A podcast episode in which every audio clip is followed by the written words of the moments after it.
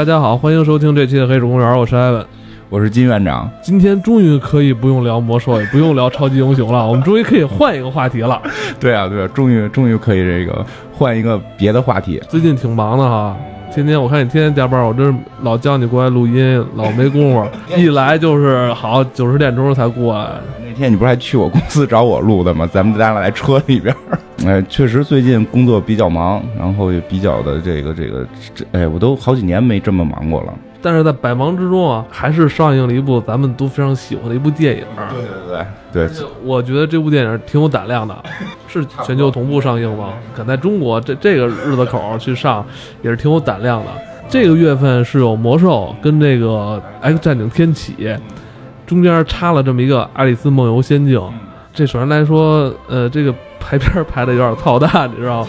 再往前还有一个分歧者呢。对啊，对，我操！你要你说他妈分歧者，咱都没工夫看，都没看，我操！分歧者一二我都看了，这第三集实在是没工夫看。如如如如果有功夫，可能下周会去。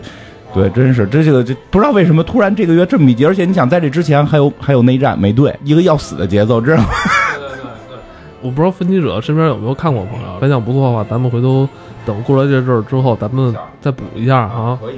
可以可以，嗯，因为一二都是在电影院看的，我估计下周还是会去看一下。你刚才说的美队这事儿啊，最近不是漫威挺讨厌的啊，非要在这个 X 战警上映的 上映这之前，非要搞个大新闻，乐 死我了！这个漫威是有点欠啊，这 X 战警要上映了，应该是对于这个漫画圈里边聊的都是 X 战警上映的事儿，结果他给你搞了一个这么大的新闻，把这 X 战警全给冲了，真是够坏。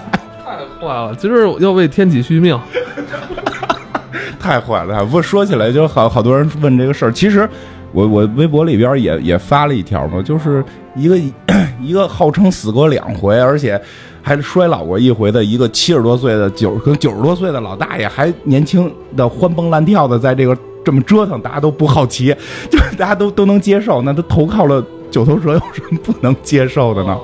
其实说起来呢，是。美美国这个漫画就经常会这么折腾，这个已经比较常见。比如超人也死过，美队也死过，蜘蛛侠不是也死过，就就死了，让让让别人占据身体，就什么情况都有。对，之前你不是也说吗？金刚狼都变女的了。如果也是经常听咱们节目的这些朋友，其实不会觉得太意外。而且他们虽然高层说了啊，不是这个。呃，不是脑，不是被大脑控制，不不是这个这个这个什么外星人什么这些，但是还有很多可能没说，比如说什么历史逆转这种虚拟现实，还有很多可能是其他情况嘛，所以大家也不用太太担心。对，还是说这期的事儿吧。对对对，本来说说爱丽丝呢，这算美队主线剧情不？算是，但是算是他的那个，现在算是他的主线剧情，但是不知道后边会怎么发展，真的很可能。又是个别的什么情况，他还是会回来，就可能，但是一般不会说是特别短，可能有个一年两年，就跟蜘蛛侠被章鱼博士控制，也控制了是一一年两年的，这种可能性是有的。不是说不说那个漫威了，啊，啊，对对对，爱丽丝，爱丽丝，频道转不过来了，我操，啊。《爱丽丝梦游仙境》其实是英国的一本儿童文学作品，而且是有一百多年了。对，是这样。其实，《爱丽丝梦游仙境》嘛，这个就是它算是现代这个童话故事的这个鼻祖。就是说，它跟什么格林啊那种童话比，它算现代童话的一个起始，就是起始点。然后呢，这回是咱们看电影是《爱丽丝梦游仙境二》嘛？其实本身这部小说就出过两部。第二部就是这个剧情，大概这个故事就是这个在去镜子里这个什么镜中奇奇遇啊什么这么一个故事。第一个故事是这个一般所说的《爱丽丝梦游仙境》，那个故事是传播性真的非常之广。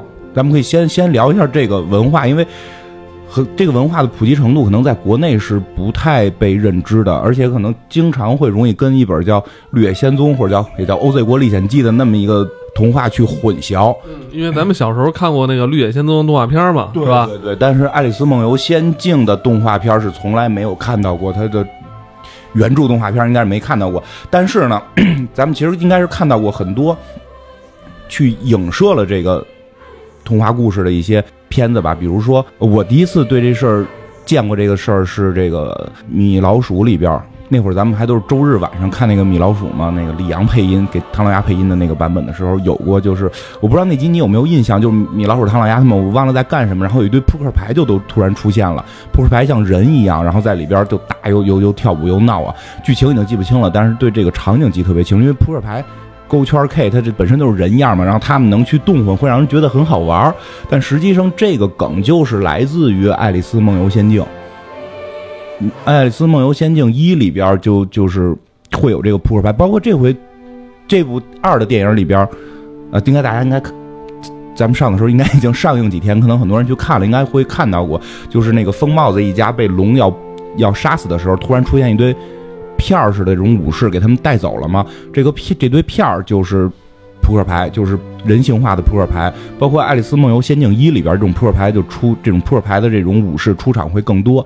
在原著里边有这个，就是皇后、国王，就是勾是那个，就是叫武就是武士吧，不是王子，是骑士，应该叫骑士吧。就是这些形象都是有的。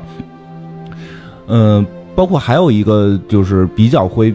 用到的一个梗叫“吃我”，就 “eat eat me”，就是因为在这个童话故事里边，呃，第一部里边比较著名的，嗯，就是爱丽丝到了一个屋子里边去吃了，上面有一块糖，就写着“吃我”，然后吃了之后，它就会变大或者变小，都都有会有变大吧，应该是这一集在结尾的时候，第二集结尾的时候，其实也有，就是风帽子一家都是小小孩嘛，都变成那个特别小的小人了嘛，然后怎么变回来的？就是白皇后给了他一个糖，上面写着“吃我”。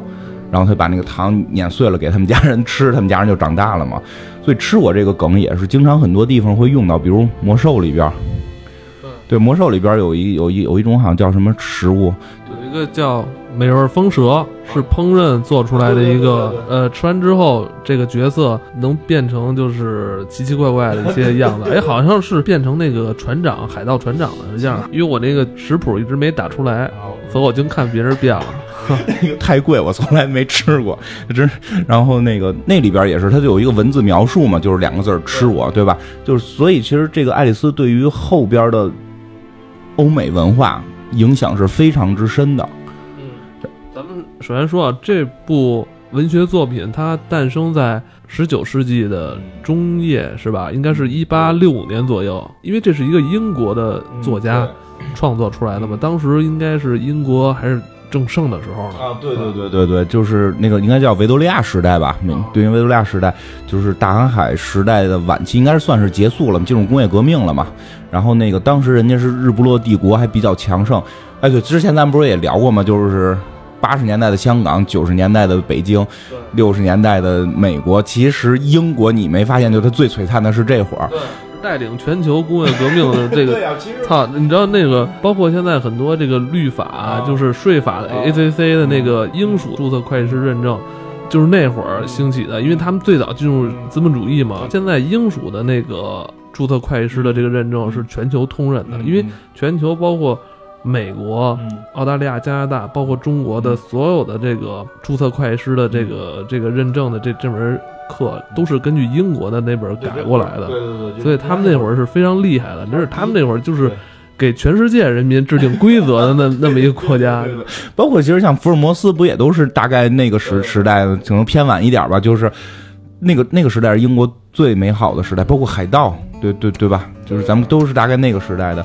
那个时代正昌盛嘛，那个时代就是诞生了，也确实诞生了很多这种好的作品，是不是可以这么理解？当时英国它的经济实力特别强，它的这个伴随着它这个文化也是非常的昌盛。上层什么基础怎么说来的？哎呀，不行，政治过不去，要不然政治补考好几回呢。完了，你政治也没过，经经济基础决定上层建筑。对，但是咱们现在经济基础也不错呀，中国人现在也很有钱啊。人均呢？这东西还是看人均，这东西实际上是看人均，你人均下来就不行了。怎么一说人均怎么不？然后，然后，然后，然后咱们说说几个这个这个作者其实特别有意思，英国作家查尔斯，笔名啊，对路易斯卡罗尔，他以这个名字写的《爱丽》前后两部吧。然后呢，特别有意思一点是什么呢？我给你讲一小故事吧，就是说，据说当时这个女王，当时的英国女王看到这本书了，觉得特别好看。然后她要跟底下的这个大臣就说，就只要这个作家再出书，拿来我看。然后过了几天，又一本书送过来了，然后这个女王 就看看看，就实在看不下去，线性代数。就这人是个数学家，就本身他是一个特别著名的逻辑学、数学什么这种方面的这么一个天才，真的是这样。有我见过有人评论，就《爱丽丝梦游仙境》是一本毫无逻辑的书，但这是出自一本逻辑学家的手，他能够写的如此没有逻辑，是因为他完全掌握了逻辑的规律。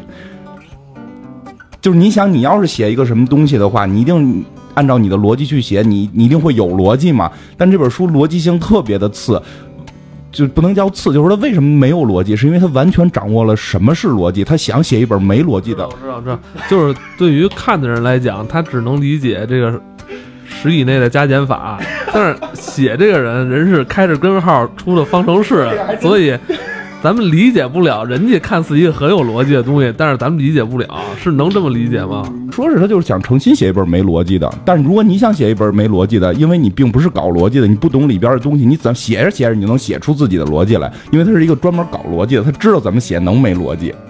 啊，哦，原来是这对，样他就想写一本没逻辑的，就也也有也有说是他是，就是说给邻居的孩子去讲故事，后来讲了一本书，他一生好像没有结婚，然后特别喜欢小孩儿，经常给小孩儿讲故事，给邻居的孩子讲故事有的这个灵感，可能因为你看他要讲的是一个梦境的事儿，有好多种翻译嘛，有叫《爱丽丝梦游仙境》的，叫《爱丽丝漫游仙境》，其实我更喜欢“梦游”这个字儿，因为它是一种梦的感觉，你的梦是没逻辑的，所以我觉得他是用这种方法去表现一种没逻辑。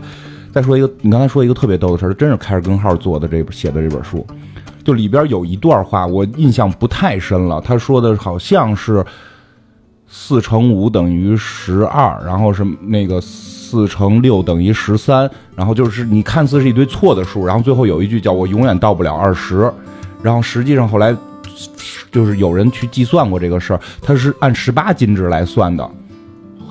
它是按十八进制来算的，那个数对，这就是我说，这是我说的嘛，就是看不懂，人家这太深了，我操，这个就是里边会有这种梗，其实这个是挺有意思的一个点。所以，因为一我是找了有念书的给我念过，我听听过；二确实是原著是没有接触过。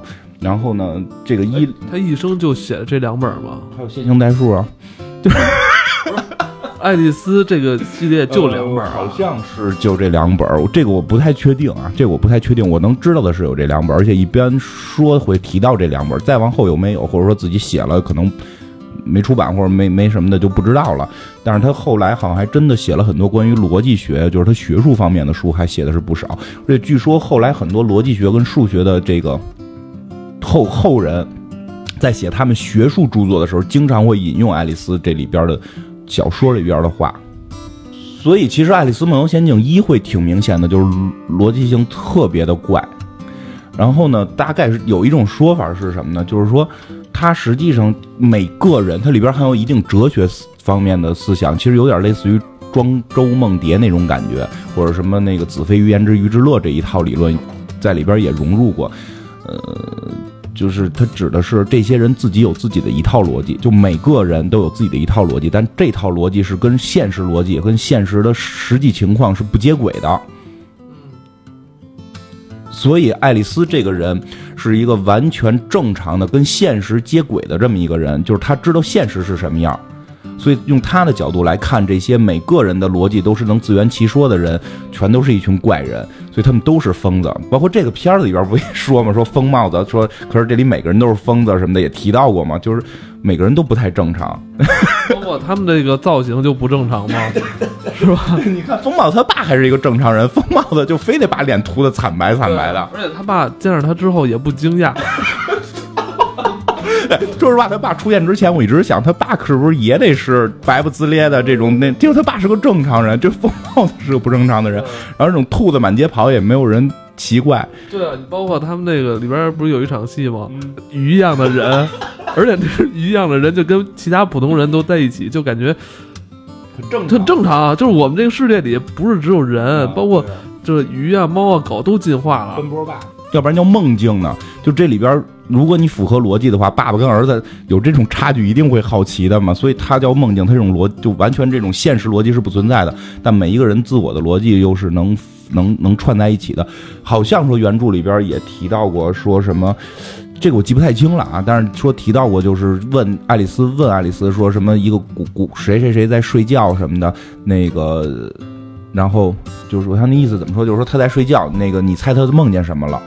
然后爱丽丝说的我不知道他会梦，他梦见什么我怎么会知道？然后那个人就说这个特别好猜，因为他梦见的是你，因为你现在在这里，他梦见的不是你，你就不存在了。你听说里边有有点庄周梦蝶那感觉，听说里边哲学的那什么，后来就说什么那个你只不过是他梦里的一个身影，说你们别大声说话，大声说话会吵醒他，说吵醒他你就咱们就都不存在了，说但并不重要，你只是他梦里的一一个影子，你怎么会担心自己不存在呢？就它里边有很多这种特别绕的逻辑在里头，但是可能是因为迪士尼要拍这种东西让大家看着比较痛快一点，其实把这一部分还算是相对的隐去了。因为其实现在这样看着就有点够难懂的了。如果他把这些东西再加进去，可能会更难懂。红皇后回到过去看到她自己了之后，那是不是有点像他妈就是穿越之后就总总悖论？他这个思路基本上还属于一元宇宙论，都是这一套。就是如果你自己就是首先历史永远不可改变，一旦自己遇到自己，整个这个时间线会崩塌，它不会产生出平行宇宙，感觉整个世界都生锈一样，就就这个宇宙已经完蛋了那种感觉。他这个还算是一元宇宙论，它里边。他真的离这个这他这个时间穿越全是一元一元理论，就是比如爱丽丝想去阻止让那个那个红皇后撞头嘛，结果由于他的出现才导致了红皇后撞脑袋被撞坏。其实这都是一元理论里边这一套。就是前几年有一部科幻电影，其实那部科幻电影不是特别有名，我不知道你看没看过，就叫《时间机器》。时间机器里边的就是那个科学家，他妻子被马车撞死了，完了他那会儿。就是特别伤心，就是。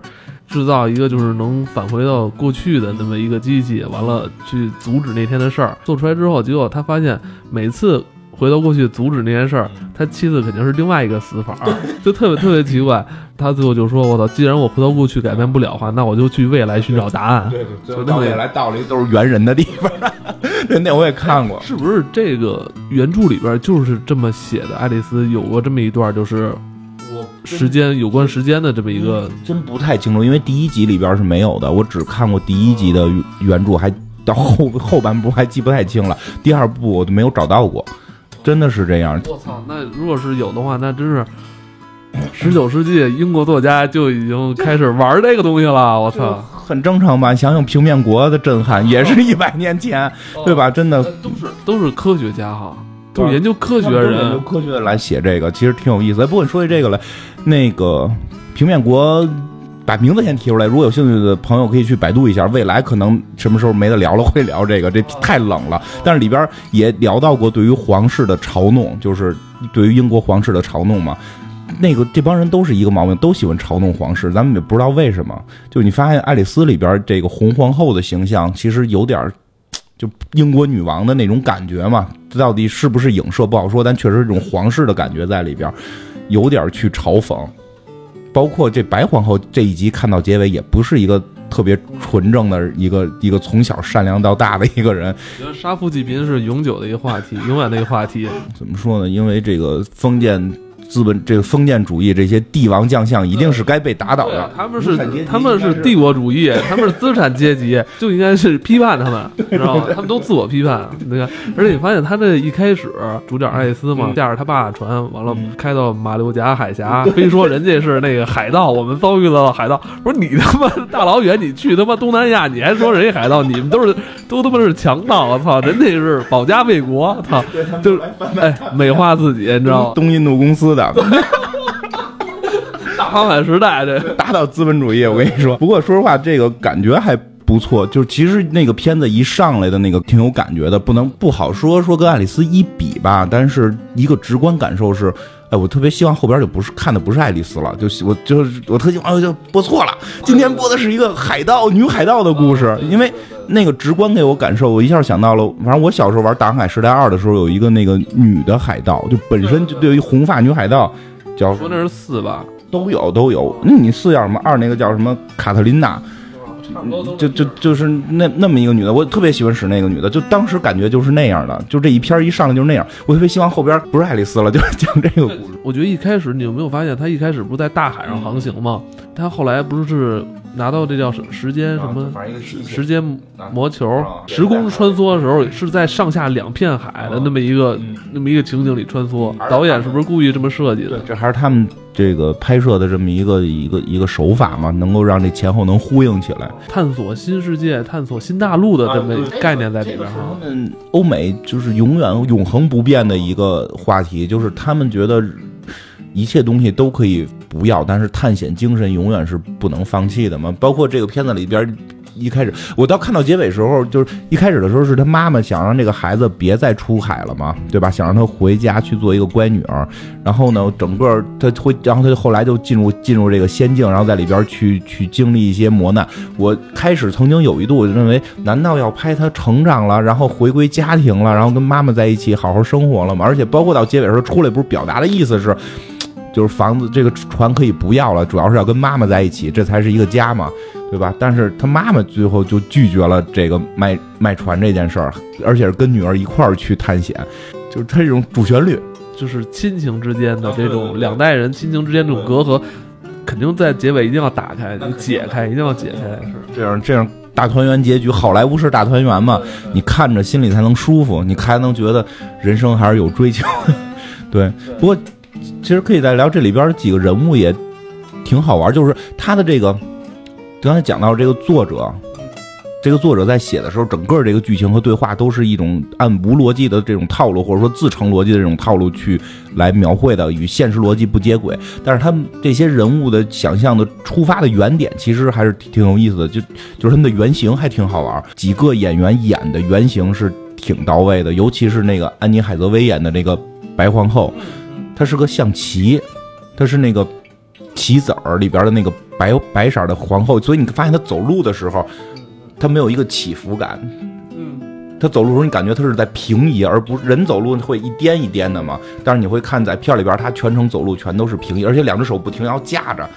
要那那那么动换，而且小动作特别多，就说一句话，这手指头来回动，来回动，就是 让就是看起来很做作那种，很戏剧化，有点像那种话剧演员的那种。确实一看就不是电影的表现手法，因为你知道我们玩过象棋，就是那个棋子底儿是平的嘛，然后你很多人走的时候是推着它走，所以它会是平移嘛，所以他用了这种表现手法去凸显他是这个棋子儿的这么一个感觉，所以就是我觉得演的。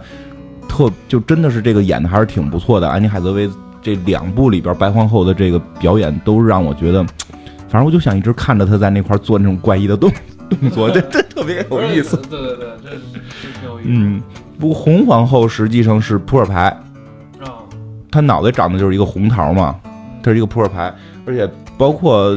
那个据据说啊，就是说这里边有些小细节，但我看的时候也没太注意。但我在网上看是有人说到了，就是比如说他们穿越回过去的时候，穿越回过去的时候，很多房间里边的那个窗户是梅花形的，影射了当时是在扑克国王的掌权，就那个国家是对扑克全都是一个扑克牌的这么一种概念。这个红皇后是这个红桃嘛？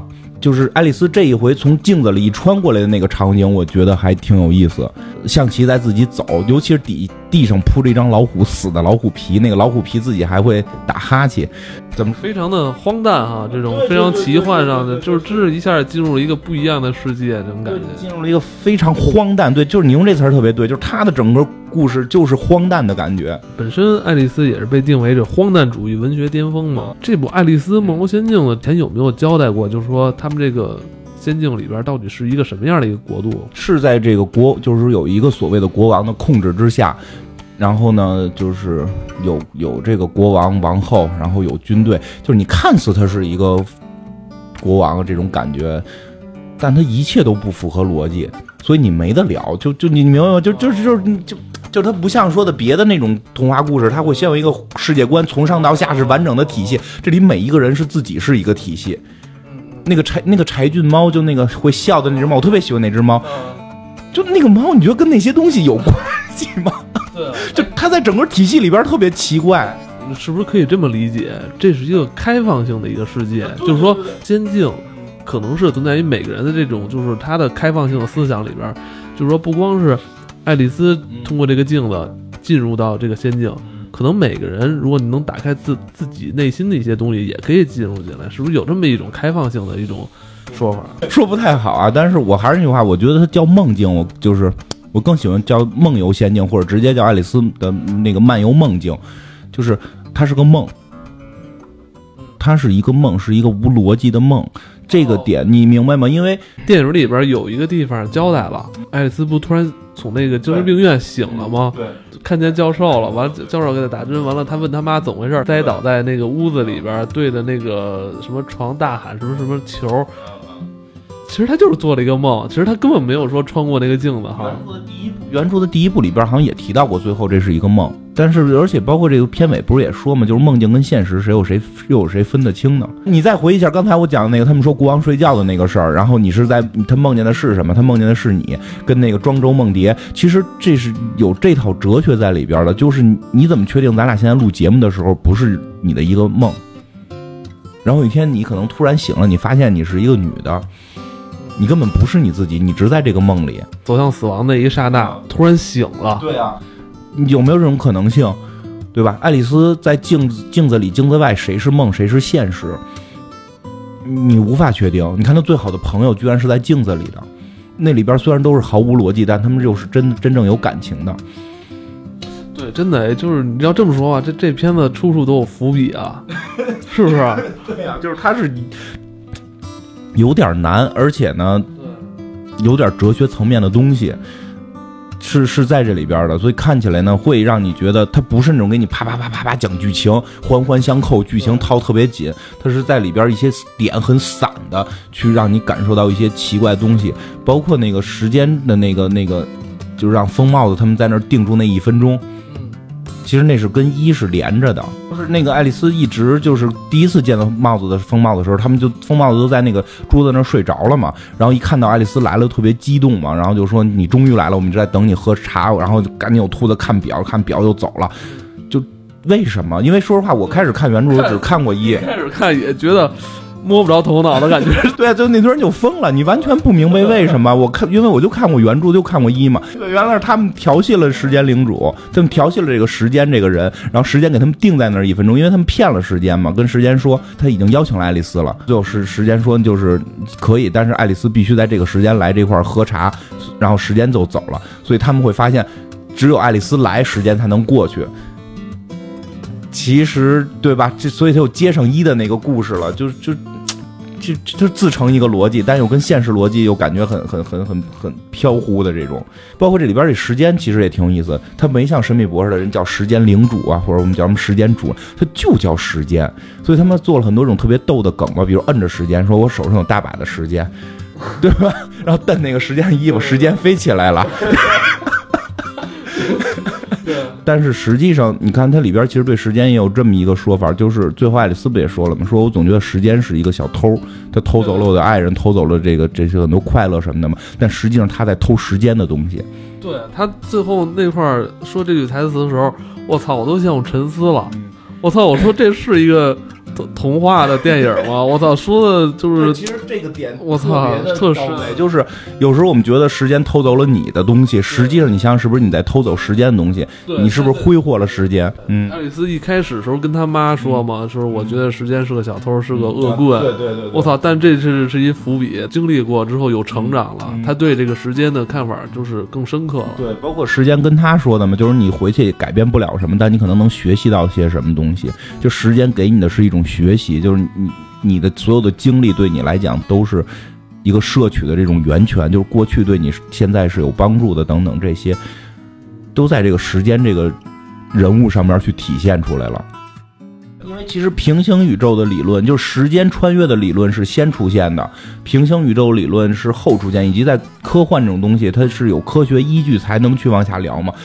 平行宇宙是根据海森堡测不准原理、薛定谔猫这一套。演化而来的，就那种叠加态的猫，它可能是活，可能是死，在不同的宇宙，两个宇在这时候会分出两个宇宙，一个宇宙的猫是活的，一个宇宙的猫是死的，死的。这个是到了量子力学，大概二战之前，大家就是很深入的研究这种事儿。一一九三几年之后嘛，这这个这些人出来才去研究，但写这本书的时候，比他大概得早七八十年，那会儿还没有这个量子力学这套理论呢，所以。他那会儿的很多思路都是单一宇宙，包括时间机器，那个也是单一宇宙理论。因为那个书写的也挺早的，我记得那个应该好像成书也挺早的。所以这种其实我也是更喜欢这种早期的时间穿越的故事，因为它这种 单一宇宙会写的会更严谨、更难写。平行宇宙跟你说的不行，不行，不要了，这个宇宙 那个是主宇宙，你对吧？你看漫威，然后龙珠都是这种平行宇宙这种理论。人类在这个这二百年里边真是飞速发展啊！啊，就是吧？思维的认知都是飞速发展。其实现在平行宇宙是主主，平行宇宙是主主流，就是现在讲平行宇宙是主流。就真的连这个其实也挺逗，连科幻本身就哪套理论占主都是有主，就是主流跟跟这个跟这个什么过时啊什么。其实单一宇宙理论是现在在科幻里边算比较过时的。对，就是叫迷失应该是平行宇宙理论嘛，就是它也是可以写的很丰富很好的，所以。像迷失这类的平行宇宙理论是现在的主流的这种时间穿越的故事，像这种单一宇宙，其实有时候看看还觉得也还觉得挺好看，就是回归一下最原始的那个科幻的那个老祖宗们那些想法。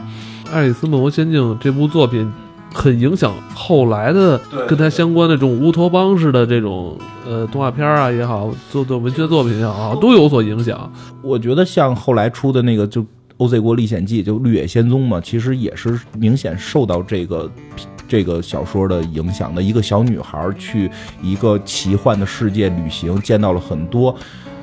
你看这里边他见到的象棋、扑克牌，对吧？还有《爱丽丝梦游》，这是《爱丽丝梦游仙境》，像《绿野仙踪》里边见到的，就是什么陶瓷人啊，就就是然后那个铁皮人、稻草人，也都是生活中那些东西。作为这个自然人的这个主人公，他也会有这种缩小啊、变大啊，呃，更多的缩小是吧？我还记得他们那个《绿野仙踪》里边，好像他们最后是坐着一条大蚯蚓。去去挖洞什么的，都是这个人。应该是《绿野仙踪》后几部的故事了。对啊，就就是让那只大蚯蚓不知不停在吃土，吃土那么往挖。哎，我就那那个那，就那我已经记不太清了，因为《绿野仙踪》也是他后来有好几部，也是第一部，就是就是就是他最后那个有那个鞋一颗回去，这个这个是主流。但是后边你说大蚯蚓那个都是后几部，那也都是人有小说然后改编成动画的那个。你说这我有是有那么一个是有那么一个情节，就是所以就是要不然说这个爱丽丝本身就是说现代童话故事的鼻祖嘛，就是开端嘛，或者荒诞奇幻文化的这个巅峰。奇幻文化确实，它确实已经算挺奇挺奇的了，挺奇幻的。而且你没发现吗？在之后的这一百年里边，再出现的这些童话故事也好，真的这种天马行空的奇思妙想。好都没有超过爱丽丝传播性问题吧，因为片就是首先它已经成为名著了，传播性会更强。嗯，你要说起来的话，这类的确实比较罕见了已经。但是前几年我见过一个，好像是有什么希斯莱杰、约翰尼德普等人一块儿演的什么什么博士秀，你有印象吗？我我查一下，我查一下，那是你在梦里。那是我在梦里吗？就就是那个是聚了聚集了所有当时最红的帅男，好像还有裘德洛。你相信这些人在一块演过一个片子吗？还有还有当时的一个女我特喜欢的女名模，好像是是是 Lily Cole 还是 Jemma Ward，我想不起来了。啊，有魔法奇幻秀，我会推荐你回头你看看这个片儿。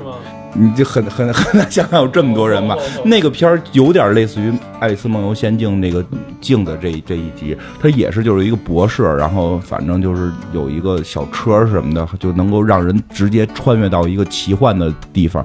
每个人进去的时候看到的是自己内心不一样的东西。比如一个胖女人，啪一进去，然后就全是包、高跟鞋。巨大的包，巨大的高跟鞋组成的一个世界，然后旁边那个陪他进去的人是，就是那个男的就变，就为什么有那么多男明星参加呀？就是他每一个人进入这个世界的时候，那个男助手跟着进去的时候就变成了另一个男明星，就变一张脸，变一个他喜欢的男人的脸，就他有点，就是说这类作品还是有，但是非常之罕见，以及。这个片儿不太火，就知道的人不多，还是没有逻辑。树上长高跟鞋，你觉得这事儿有逻辑吗？这类事就是本身就是逻辑性弱，视觉会很刺激，但它不是那种哐哐爆炸的视觉刺激。这个片儿的最大特点是美，确实逻辑性弱，所以会显得整个剧情你按如果大家就特别想从里边看出剧情来的话，其实没啥剧情。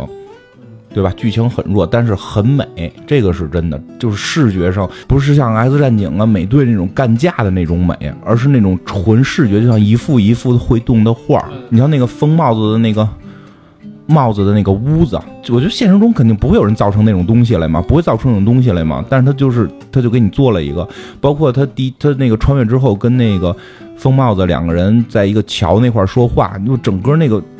风景就是就是一幅画，就是一幅莫奈的画，就是你画只有画上才可能有，现实生活中都到不了那种鲜艳的颜色。我觉得一直在说没有逻辑，不好理解。其实，但是它里边传达的这个寓意很容易让人接受。为什么？其实它无非就是阐述了。感情的这两条线嘛，亲情跟友情是吧？就是我的好朋友那个太伤心了，伤心都要死了，就是说啊，我伤心死了，真是这伤心死了，就是很简单的一个那个友情线。我帮助我朋友，你看这片子里边没有绝对的坏人，包括咱们一开始觉得红皇后很坏是吧？他只是想证明小时候他妹妹撒谎了，因为这件事他脑袋一直变那么大。嗯，但是你刚才说那句，我突然觉得特别有意思，就是伤心死了，就是真的，这就他这里边真的会伤心的，这人就死掉，这件事不符合现实逻辑嘛？但是他自圆其说能成为那套逻辑，就是他真的。伤心死了，就他就真死了，憋的头都大了，头就真大了，就可能那个世界更真实，咱们这个世界可能更虚伪一些，是吧？对啊，你看为什么我们要说伤心死了，什么头都憋大了这种话呢？因为咱们这是一个虚幻的世界，这些事儿都不能实现，所以在咱们在真实的世界里能实现，咱们在现在这个世界里影射，觉得会是那样，对吧？你不会说你气的头都小了，你都是说你气的头都大了，为什么呢？因为真实的世界，你生气头就会变大。但咱们现在在的这个世界是一个假世界，这又又有点有点《盗梦空间》的这感觉了。开玩笑了，哎，你说真是这伤心死了这事儿，确实是伤心的头发都变色了哈，一下一高兴，这个哇一下就恢复状态了。操，哎，咱没剧透吧？一直在剧透，这是一部已经上映的片子，然后播这集的时候应该已经上映好几天了，剧透很正常了。是人原著他妈一百多年以前就有了，你不看是你的问题，不好断定它到底能不能成功，就是说票房会有多少，这个说不太上来，因为它确实属于一种比较小，其实是一种比较小众类的东西，但是呢，就有极强的蒂姆·伯顿的风格。虽然不是蒂姆·伯顿导的，但他毕竟是他出品的，他的他监制嘛。其实你想想，蒂姆·伯顿的片子哪部是大火、票房大火的？就除了后来那个《原星球》是他拍的吧？那个算是还行的吧。但是就他自己个人风格的东西，其实就是票房超高的没有。但是咱就不知道他花了多少钱拍这片儿，那网上能查着吗？他花多少钱拍？这个算视觉效果最好的。就我看过那个《沉睡魔咒》吧，应该是叫。那个就视觉效果也还 OK，但是真的没有这个好。更关键的是，它的美术要求太高。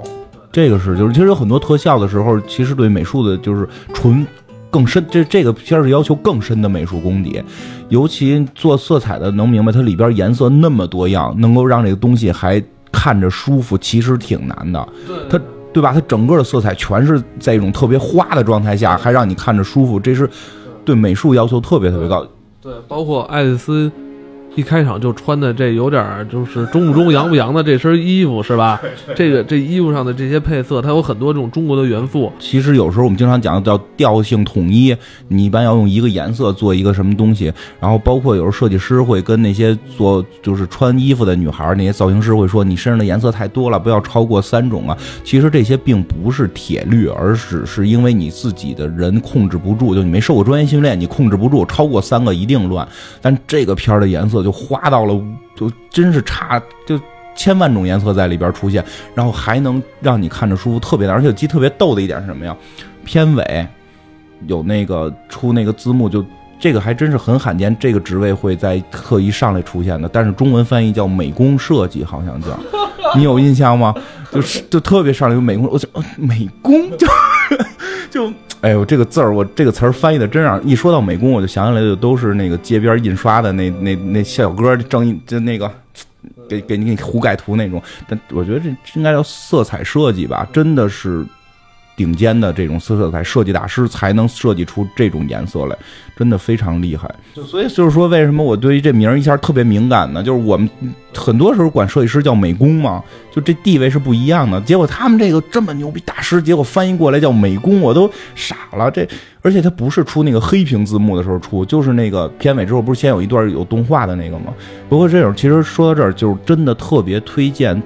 跟色彩相关行业的人去看这个片子，里边的创意想法，里边对于颜色的把控，对于整个色调的控制，真的非常值得学习。以及最后片尾结束之后嘛，有一个 有一个出黑屏之前的一段那个片尾的动画吧，不能那也不叫彩蛋，是那个大字幕嘛，做的非常的，哎呀，那个就是我多少年没见过这么好看的片尾了，就那个就是。纯视觉享受，不是说视觉刺激，也不能说叫视觉盛宴，是视觉享受，真的是这样，看着很舒服。这次二已经不是提姆·波顿执导的了，但他是制片人嘛，导演也是尽量的，就是往他的那个风格上去靠。这个片子里边的这几个演员，迪普，完了还有海伦娜，波顿的铁三角一样。波顿以前所有电影几乎都有他们俩。约翰·尼德普是他御用的男主角嘛？那个海莲娜净演疯子，就是女巫。那个《哈利波特》里边，她也演一个女巫哈。我我记得特别逗的是，前去年还是什么时候，我看到了一个那个外国的那个推特还是 Instagram，我忘了。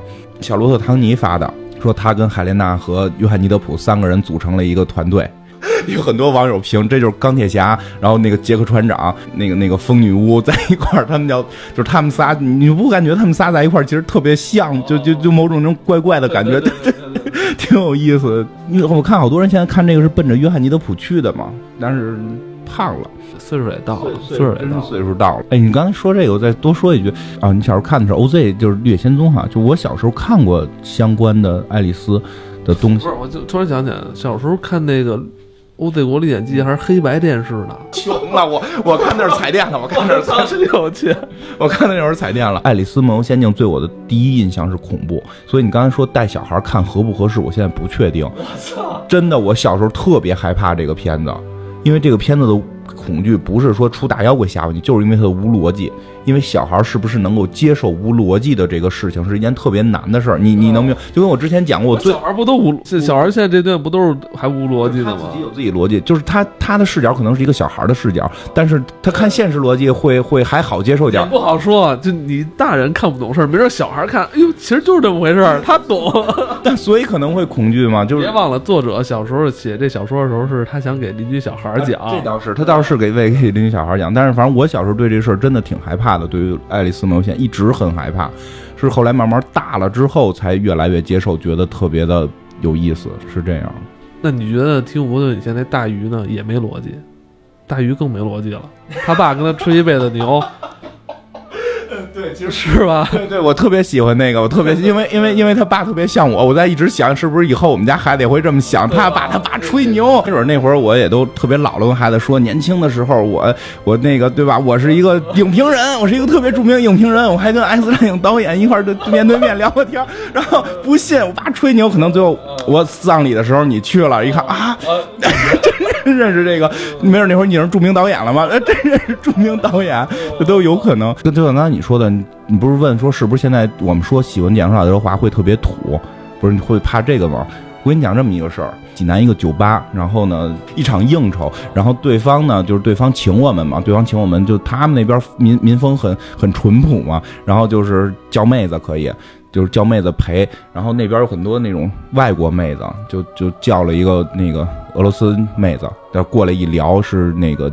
实际上是乌克兰的，就语言完全不通，你明白吗？你应该见我之前拍过几张照片，我自己拿几个叉子就胡比划，比划金刚狼，然后比划那个剑头爱德华，然后拿俩勺比划奥特曼，然后就把那几张照片翻出来，让他猜这是哪部动，就是他能不能猜出是哪个人物？就玩这小游戏嘛。一个九二年的乌克兰的一个在济南陪酒的女孩。看到了剪刀手爱德，就我学剪刀手爱德华的那张照片，就开始乐，然后他就开始去 Google，然后搜着剪刀手爱德华的那个电影，给我给我指，就是你学的是这个。就其实这部片子，就蒂姆·伯顿的影响力还是挺大的。一个一个乌克兰在济南陪酒的妹子，我希望是咱们六月份聊一聊，对对吧？别别最后弄得好像我我是个很文艺的人，别最后弄得好像我们只知道这么这个超人、蝙蝠侠。我都真是不爱用“文艺”这个词儿啊，因为现在“文艺”这词儿有时候我老觉得有贬义，但是跟这一套是有关。蒂姆·伯顿拍没拍过蝙蝠侠？拍过。X 战警的那个导演之前拍的是不是那个叫什么什么非常嫌疑犯？